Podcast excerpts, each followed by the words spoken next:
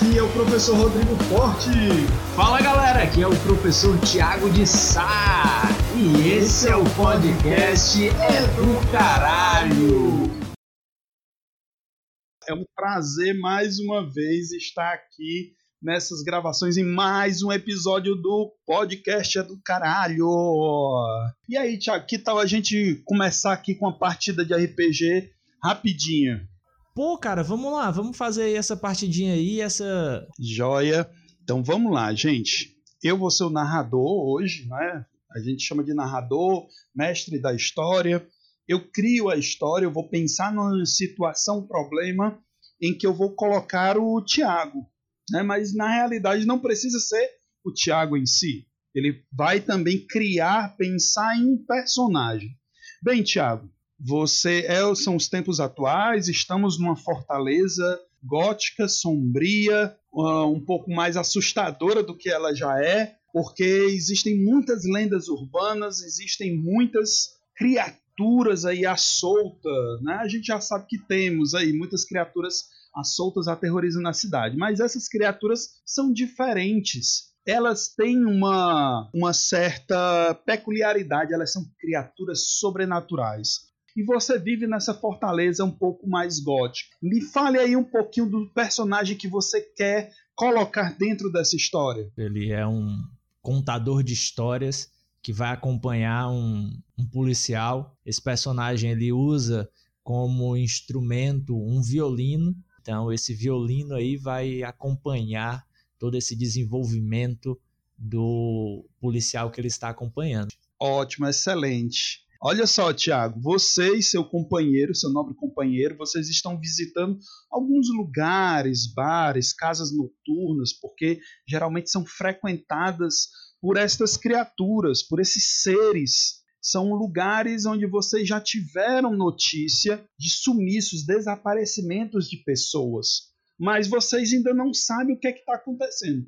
Vocês sabem que esses locais são foco desses desaparecimentos. Vocês andam circulam pela cidade. Você teria um nome, Tiago? E o seu companheiro? Alencar. Alencar, né? Bem sugestivo, para terras alencarinas. E o companheiro. Percebi aí a, a, interdisciplinaridade, né? essa intertextualidade. E o nome do companheiro é Sanzio. Sanzio, Sanzio e Alencar. Bem, Sanzio e Alencar andam por Fortaleza, visitam alguns bares, algumas casas noturnas, mas em vão não veem nada além do comum, além do normal. Sua busca já parece ser de uma noite mais infrutífera que a anterior, e já é uma hora da manhã e eles chegam em um local próximo ali àquela avenida, próximo ao Oeste, o CH da Oeste, você sabe? Eduardo Girão. E sim, exatamente. Avenida Eduardo Girão. E lá vocês encontram um bar. Um local bem estranho, sombrio, soturno, escura, figuras assim. Mas é um bar comum. É um bar comum, porém essas, esse bar é um pouco mais sombrio do que aparenta, né? Algumas pessoas usando drogas no fundo e, e vocês estão chegam nesse local, vão apenas olhar, entrar, sentar Rodrigo, eu vou me virar para o Sanzio, eu vou dizer para ele que eu vou. É, Sanzio, meu querido, eu vou promover uma distração. Nessa distração, você procura algumas pessoas para conversar com elas para saber se encontra alguma pista. Então, eu vou tocar o violino para chamar atenção para mim. Enquanto isso, você conversa com as pessoas e não chama atenção no seu interrogatório. Ótimo. Você tem boas habilidades com o violino, seu personagem tem boas habilidades com violino, Thiago? Eu sei que você não toca nada, né? Mas o Alencar toca bem violino, ele pratica violino desde criança, então ele é um bom músico, um bom apreciador, então ele toca muito bem. Portanto, esse é o motivo que ele anda para cima e para baixo com o instrumento. Então você começa ali aquela distração, você começa a tocar e algo interessante, obviamente você toca muito bem, toca provavelmente uma música conhecida, talvez uma fora do seu eixo ali, fora do eixo que seria a prática comum do violino e chama muita atenção. Várias pessoas olham para vocês, mas o que chama mais atenção não são as pessoas que olham para vocês. São as pessoas que tentam evitar o olhar. são as pessoas que olham mais de canto, com um olhar um pouco mais disfarçado, olham para vocês, mas analisando-os, não apreciando. Você observa o seu companheiro, o Sanzio, ele andando por trás de algumas mesas, olhando para você, tentando disfarçar, mas também olhando, observando toda aquela situação. Eu tento fazer, Rodrigo, uma indicação com os olhos para que o Sanzio perceba estas pessoas que estão evitando olhar, para que dessa forma ele chegue até elas.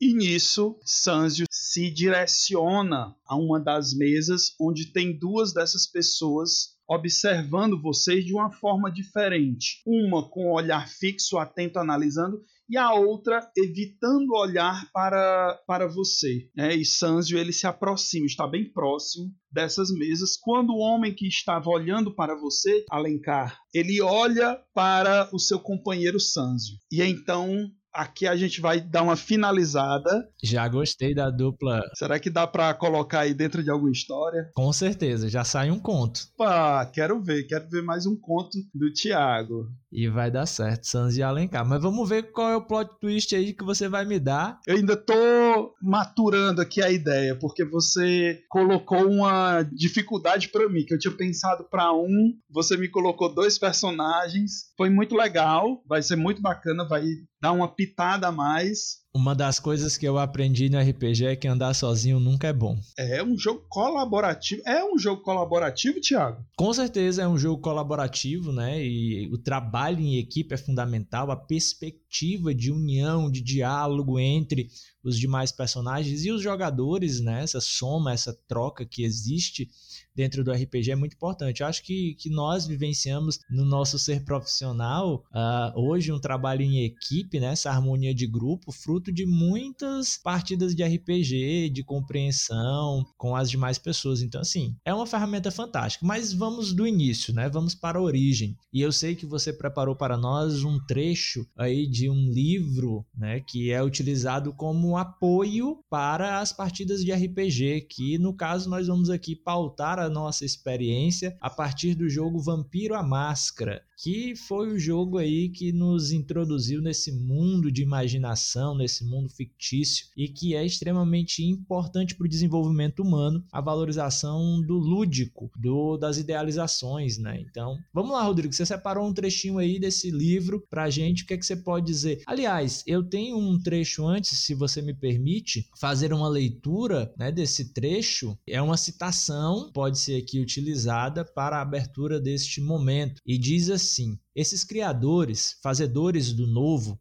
nunca podem se tornar obsoletos, pois nas artes não existem respostas corretas, mas as artes são outra história. Uma história de adição infinita. Nós devemos encontrar ordem nos condutores aleatórios da imaginação. Daniel J. Bustin, The Creators. Então, essa citação aqui que é colocada nos ajuda a compreender o RPG, que é essa perspectiva de colocarmos ordem na nossa imaginação, de promovermos esse caminho ordenado em meio a uma imaginação caótica, porque não há quem diga aqui entre nós que a imaginação é ordenada, não é. E o RPG nos ajuda a ordenar a nossa imaginação e a partir dessa ordem desfrutarmos na realidade capacidades e habilidades absorvidas ali. Então nessa perspectiva, vamos lá, Rodrigo, o que é aí então o RPG, né? O RPG, né, como o próprio nome diz, é uma sigla em inglês para Role Play Game jogo de interpretação de personagens. Como é um jogo, ele exige regras e nós temos alguns manuais de regras bem extensos, né, Tiago? Depois eu vou falar um pouquinho sobre essa coisa da leitura dentro do RPG e temos aí, olha só, eu separei essa citação que eu acho muito bacana. Os jogos de narrativa ou RPGs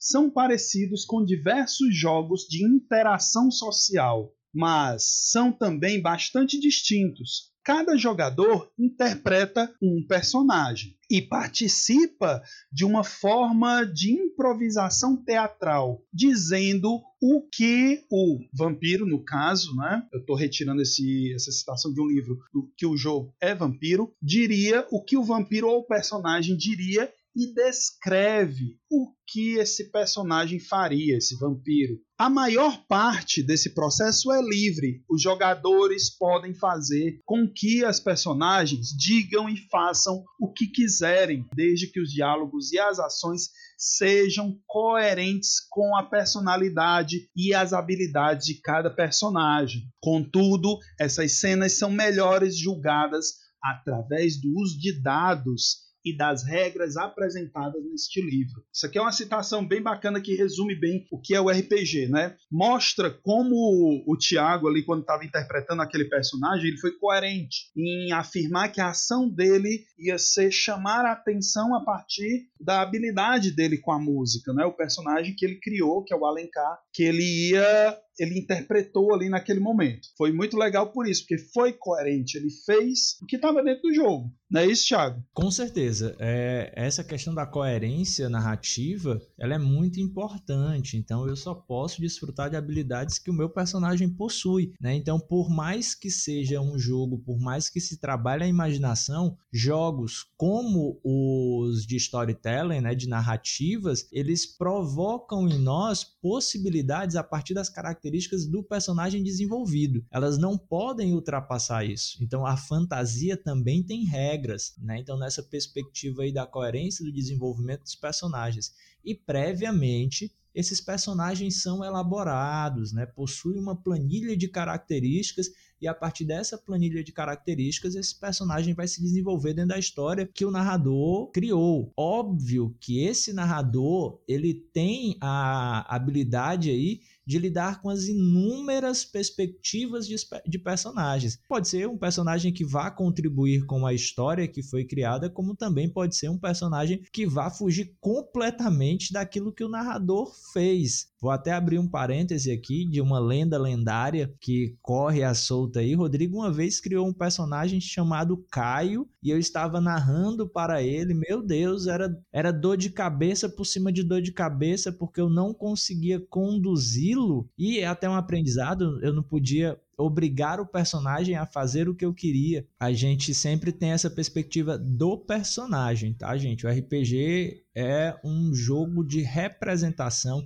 de interpretação de personagens. É como um palco do teatro. A diferença é que no teatro nós temos as falas programadas, nós decoramos falas. No RPG é o que nós tratamos de improviso, teatro de improviso. Eu por muitas vezes trabalhei dentro dos meus espetáculos teatrais o improviso por meio do RPG. Agora você me lembrou uma coisa, Thiago, de interromper é, esse pacto né, entre o, o autor e o, e o leitor da literatura. A gente, será que a gente pode assemelhar isso, esse pacto, tanto dos jogadores com o narrador, como do autor com o leitor? Né? Se você está lendo um livro de literatura, uma obra literária de fantasia, por exemplo, dentro daquele mundo existe magia, existem dragões, existem magos. Então o leitor ele tem que pactuar com aquilo, acreditar que dentro daquela obra essas coisas são possíveis.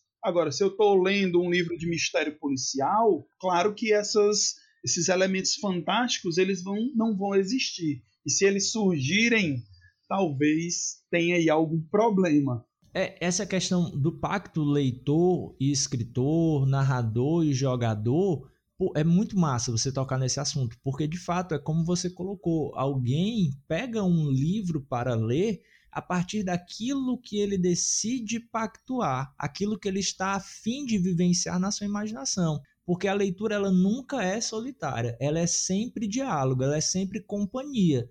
Então, eu não vou pegar uma companhia que eu não pactue com as ideias dela. Então, nessa perspectiva, alguém, o leitor, ao pegar um livro, ele vai sim compactuar com o universo, com o mundo, com os personagens, com a trama que foi produzida pelo leitor, pelo escritor, perdão, pelo escritor. No RPG da mesma maneira.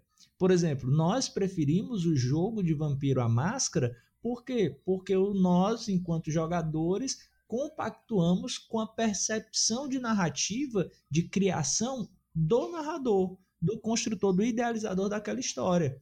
É, a gente está falando muito aqui do Vampiro Máscara, mas existem outros. Mago Ascensão, Lobisomem Apocalipse, Dungeons and Dragons. 3DIT. Vamos aproveitar e falar sobre essa origem, né? Já que você tocou nesse ponto desses outros jogos, porque Vampiro não foi o início, né? Foi como nós iniciamos, talvez. Eu comecei jogando D&D, mas acabei eu dormia mais nas mesas durante os jogos do que eu jogava. Mas depois que eu comecei a jogar em outro horário, um horário melhor para o meu sono de beleza, eu jo fui jogar Vampiro a Máscara com alguns outros amigos. Mas e aí, fala aí um pouquinho como foi a origem, Thiago. O mito da origem do RPG é que dois reis estavam se entretendo jogando xadrez. E enquanto jogavam xadrez, os movimentos da peça, que xadrez já é uma ideia bem bacana pela ludicidade dele, né? A gente tem o cavalo, tem o rei, tem os peões, tem a torre e etc. Então já é bem lúdico essa manifestação de xadrez. E aí os dois reis estavam jogando até que um deles ameaçou o checkmate. Deu cheque, depois deu mate, e o outro, inconformado com a sua derrota, virou para ele e disse: Não, porque quando você derrubou meu rei, eu havia preparado uma tropa que invadiu o seu castelo pelos fundos. O outro embarcou na atividade lúdica e desenvolveu. Não, eu já imaginava esse seu movimento, então eu deixei arqueiros prontos para defender o castelo. E assim foi se desenvolvendo a narrativa entre dois reis, essa brincadeira. E aí surgiu o mito de que o RPG nasce a partir dessa brincadeira desses reis. Porém, aqui é a terra da fake news, né? Então aqui é o mito, não há comprovação científica. A segunda versão, essa sim, a comprovação científica, é que no ano de 1971 surgiu um jogo chamado The Fantasy Game. E aí esse jogo, alguns anos depois, em 1974, ele transformou-se em Dungeons Dragons, né? Cavernas e dragões, masmorras e dragões, e aí fica a tradução que você achar mais legal. Eu gosto mais de Cavernas e Dragões, que aí me lembra do desenho animado, né? Cavernas e Dragões. Então, no Caverna do Dragão, reza uma lenda também que o desenho surgiu a partir de mesas de RPG, de narrativas de RPG que se desenvolveram para a televisão. Então, em 1974, surge aí o Dungeons and Dragons, que aí ele vai se desenvolver esse jogo de narração, esse jogo de interpretação, e dessa forma surge o RPG, né? esse RPG de mesa, de narrativa, onde você tem manuais de orientação, com regras, com dicas de narrativa, com dicas de interpretação, orientando todo um passo a passo. Eu lembro, e aí entra na questão da leitura. Pode falar, Rodrigo.